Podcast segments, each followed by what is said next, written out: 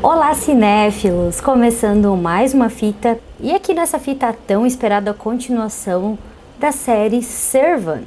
A série estreou no começo do ano, bem no finalzinho do mês de janeiro, na plataforma da Apple TV Plus. Essa série é uma das grandes séries originais da plataforma que eu particularmente gosto muito. E hoje a gente vai dar o ultimato dessa série que eu acho que vai ter mais uma temporada. Mas e aí? A continuação de Servant é tão boa quanto a primeira temporada?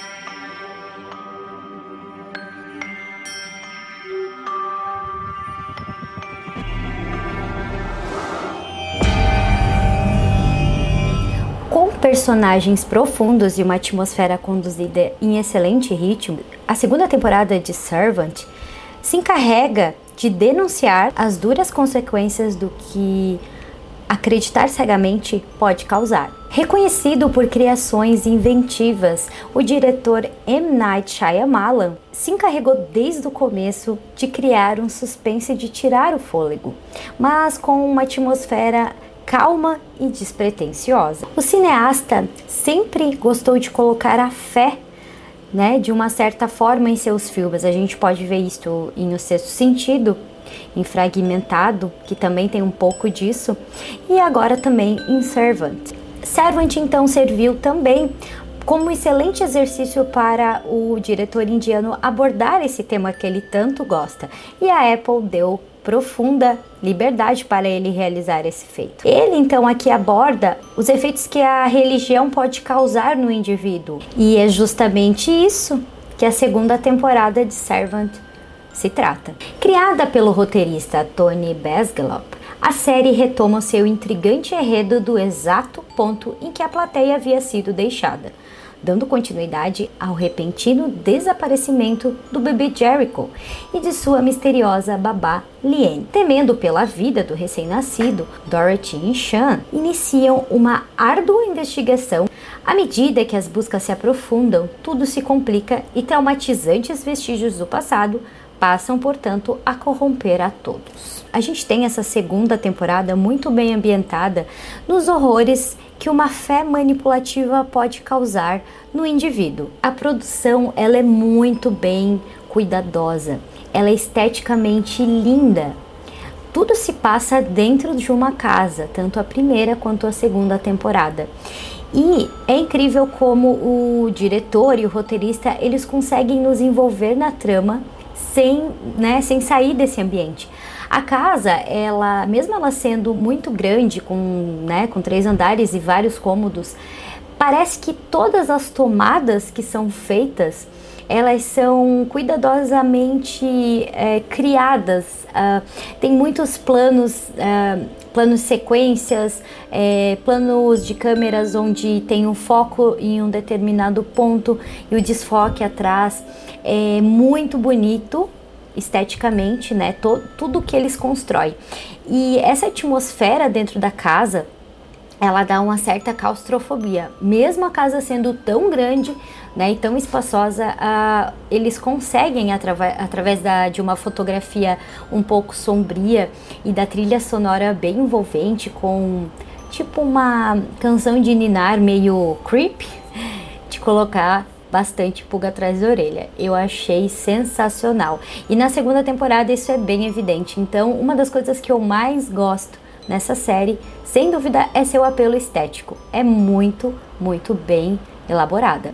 E a casa ela é sim um personagem da história que é importante e ela é uma grande plataforma para desenvolvimentos psicológicos. Uma coisa que eu notei na segunda temporada que é bem positiva é que a, os episódios aqui eles acaba tendo um pouco mais de narrativa na história. É, a gente tem um ritmo um pouco mais lento na primeira temporada e agora nessa a gente tem um desenrolar bem interessante. A gente tem os acontecimentos que eles são bem distribuídos ao longo da narrativa, o que faz com que a gente queira assistir um episódio atrás do outro.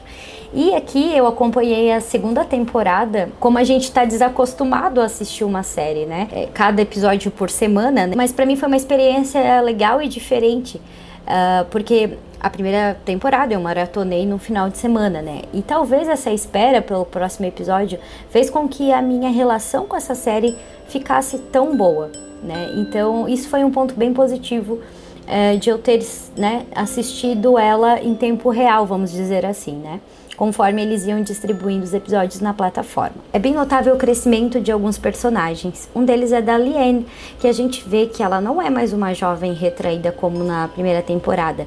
Aqui a gente vê uma Liane que tenta fugir dos seus próprios demônios e ganha aqui um potencial personagem na série. A gente tem aqui um conflito onde as pessoas que são boas elas mostram até que ponto elas podem chegar por alguém que amam e quão ruim e com sem limites elas podem se tornar e fazer as coisas em busca do que querem.